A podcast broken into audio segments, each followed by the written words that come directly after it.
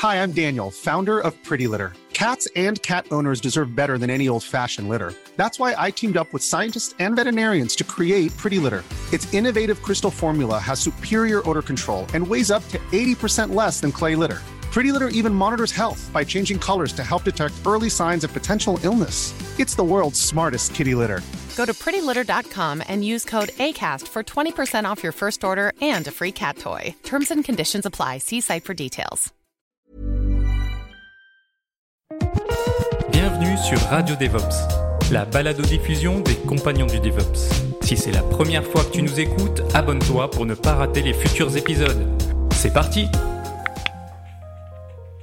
C'est quoi le rôle d'un administrateur système au sein d'une équipe de développement agile? C'est la question qu'on m'a posée et auquel je vais répondre. Bienvenue à toi, cher compagnon, dans ce 17e épisode de, En Solo. Et aujourd'hui, on va aborder la place de l'administrateur système chez les développeurs Agile Scrum. Mais avant ça, je ne peux que t'encourager à rejoindre la communauté des compagnons du DevOps, où on parle de pas mal de choses, y compris d'agilité, euh, on peut parler aussi euh, du mouvement en lui-même et euh, en ce moment on parle on parle de remote suite au dernier épisode qu'on a fait sur remote. On parle de mobilier sur le le forum des compagnons. Donc c'est un forum dans lequel on discute et on est prêt, on est plus de 700 maintenant. Donc rejoins-nous, le lien est en description. Alors aujourd'hui je réponds à une question qu'Ahmed m'a posée. Il me demande, en tant qu'Ops attaché à une équipe de dev agile, quel serait mon rôle Scrum? Bien entendu dans une Scrum Team. Je fais aujourd'hui l'automatisation des builds, l'automatisation des tests, l'automatisation des déploiements, je m'occupe de la qualité du code et du monitoring de mon infra, mais ça ne rentre pas dans le backlog du produit. Et après, il me parle du PO qu'il n'est pas censé livrer, mais là j'ai pas bien compris. Alors je pense qu'il parle, euh, il doit très certainement parler du product owner qui pense que c'est pas des fonctionnalités qui sont livrables. Et du coup, il me demande si son client c'est pas les devs plutôt que l'utilisateur du service final. Alors, Ahmed, je te remercie pour ta question, elle est très pertinente. Et si d'ailleurs toi aussi tu veux me poser euh, une question, euh, je te rappelle que tu peux en allant sur l'URL question compagnon-devops.fr et là tu peux me poser une question et elle rentrera dans la liste des questions qu'on m'a posées et soit j'en ferai une vidéo, euh, enfin un podcast comme celui-là, mais un podcast qui est rediffusé en vidéo sur YouTube en même temps qu'il sort sur le podcast, soit j'en ferai une formation si c'est une, une question un peu plus profonde. Alors il y a plusieurs choses en fait quand on parle de l'équipe Scrum. Et alors euh, dans sa question, Ahmed nous parle du rôle. Donc il faudrait qu'on revienne au rôle euh, Scrum qui sont définis par, euh, par le Scrum. Et donc là, je vous mets le, lien du guide Scrum qui a été traduit en français. Donc c'est la dernière version qui date de 2020 et où on parle des rôles finalement euh, de l'équipe Scrum. Alors ces rôles, ils n'ont pas beaucoup bougé depuis un moment. Alors il faut savoir que l'agilité, c'est un courant qui a, qui, a, qui a, émergé dans les années 2000 et dans le Scrum, euh, qui est une des méthodes de l'agilité, on a trois rôles. On a le Scrum Master qui s'assure évidemment que le Scrum est correctement appliqué. Euh, donc évidemment l'administrateur système il va pas avoir ce rôle-là. On a aussi le Product Owner qui porte la vision du produit euh, et c'est lui qui représente l'intégralité des utilisateurs, plutôt euh, c'est lui qui va regrouper les demandes des utilisateurs et lui il a vraiment une vision produit de la chose. Lui aussi il fait partie de l'équipe Scrum mais l'administrateur système, c'est toujours pas le product owner. Et il ne reste qu'un seul rôle après ça. C'est, et c'est un rôle multiple puisque c'est le rôle de l'équipe de développement. Et donc l'équipe de développement, euh, c'est elle en fait qui va réaliser le travail qui est nécessaire à aboutir finalement à l'incrément produit. C'est cette équipe-là qui va proposer le livrable et euh, à chaque itération, on va avoir un livrable qui va s'incrémenter. Dans le guide Scrum, a priori, il n'y a pas de caractéristiques ou de compétences qui sont, euh, qui sont données par cette équipe, et donc on peut voir l'équipe de développement au sens large. Et pour moi, l'administrateur système DevOps, quand il est intégré à l'équipe euh, fonctionnelle, qu'on appelle parfois les feature teams, quand il est intégré à cette équipe, pour moi, il est dans le rôle de l'équipe de développement au même titre que les développeurs. D'ailleurs, il y a certaines personnes qui disent euh, quand ils font de l'infrastructure as code, qui sont développeur d'infrastructure. C'est un terme que j'aime beaucoup parce que finalement, ça nous rapproche des développeurs.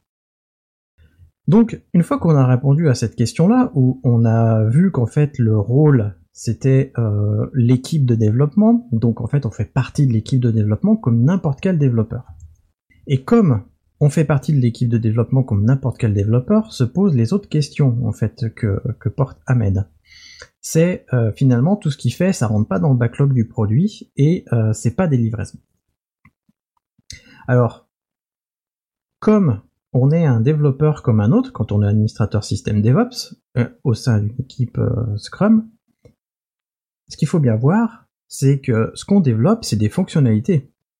Alors certes, ce sont des fonctionnalités d'infrastructure et non pas des fonctionnalités de produits, mais au même type que le développeur back-end, ce qu'il va développer, ça va pas se voir. C'est-à-dire que le développeur back-end, lui, il va pas faire d'interface, donc on va pas voir ce qu'il fait, même s'il va apporter de nouvelles fonctionnalités.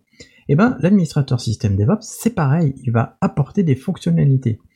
Et tout ce que amène nos sites, euh, finalement, l'automatisation des tests, l'automatisation des builds, les déploiements, euh, assurer la qualité du code, mettre en place le monitoring, donc la supervision de son infrastructure, tout ça, c'est des fonctionnalités. Et si le product owner de cette équipe-là, il n'est pas capable de voir que c'est des fonctionnalités, il faut discuter avec lui. Il faut lui expliquer que, puisque tu fais partie, alors là, du coup, je m'adresse à Ahmed, puisque tu fais partie de l'équipe, euh, l'équipe de développement, ton travail, c'est d'apporter des fonctionnalités, mais des fonctionnalités infrastructure. Parce qu'en fait, ce qu'il faut bien se dire, c'est que euh, toutes ces choses-là, ces fonctionnalités infrastructure, c'est bien des fonctionnalités du produit. Parce que sans infrastructure, il n'y a pas de produit. On ne peut pas le délivrer aux utilisateurs.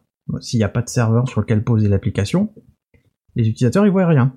Donc, mettre en place un serveur pour accueillir l'application, ou mettre en place l'infrastructure pour accueillir l'application, c'est évidemment une fonctionnalité. C'est même une fonctionnalité essentielle, parce que sans ça, il n'y a pas de produit. Et les devs, ils auront beau faire ce qu'ils veulent, tant qu'il n'y aura pas d'infra, il n'y aura pas de produit. Et euh, sans intégration continue, et je te renvoie sur le dernier épisode dans Solo que j'ai fait, y compris sur l'épisode de Radio DevOps qui parle des bases de l'intégration continue, je te mets le, le là, là, là. Je te le mets dans le i si tu es sur YouTube et sinon dans la description euh, du, podcast.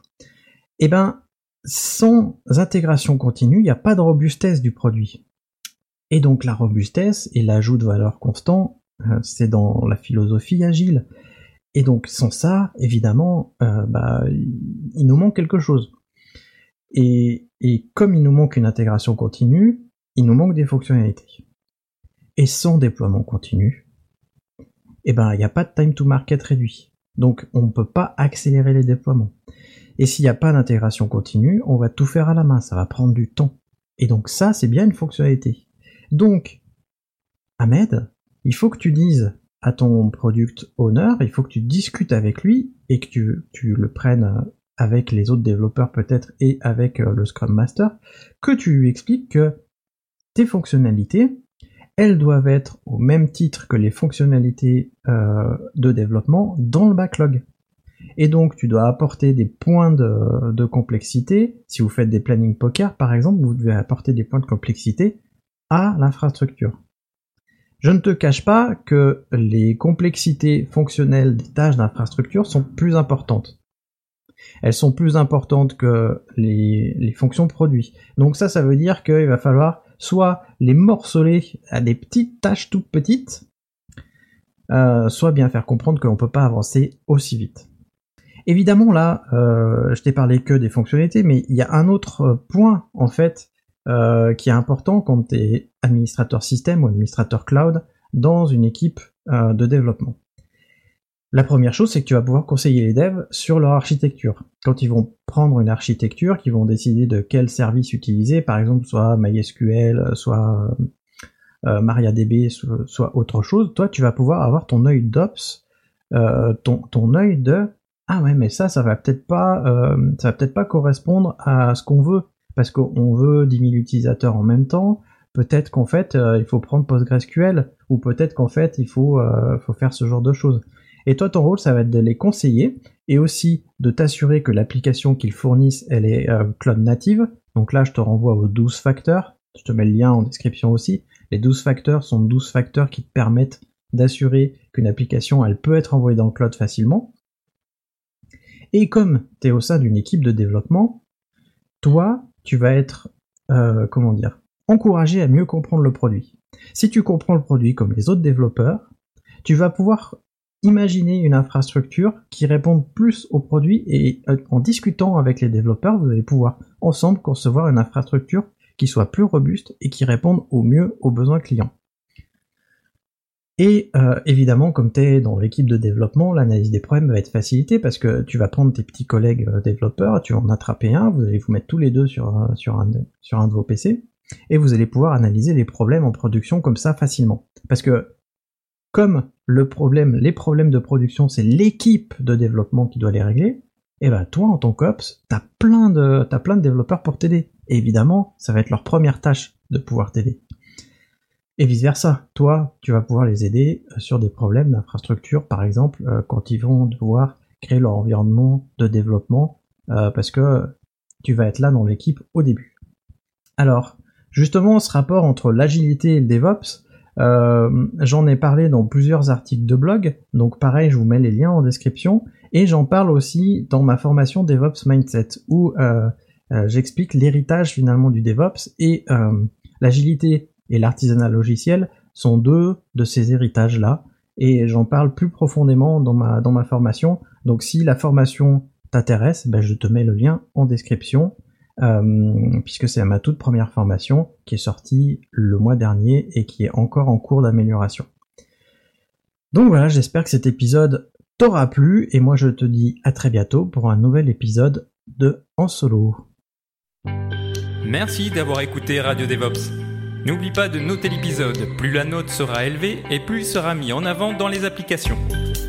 Tu peux aussi le partager, ça nous aidera à le diffuser et à rendre le mouvement plus visible.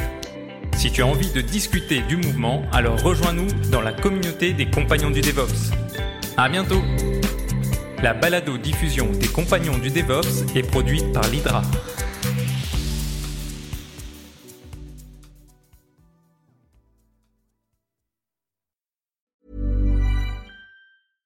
Hey, it's Paige DeSorbo from Giggly Squad. High quality fashion without the price tag. Say hello to Quince. I'm snagging high-end essentials like cozy cashmere sweaters, sleek leather jackets, fine jewelry, and so much more. With Quince being 50 to 80% less than similar brands. And they partner with factories that prioritize safe, ethical, and responsible manufacturing. I love that. Luxury quality within reach. Go to quince.com slash style to get free shipping and 365-day returns on your next order. quince.com slash style.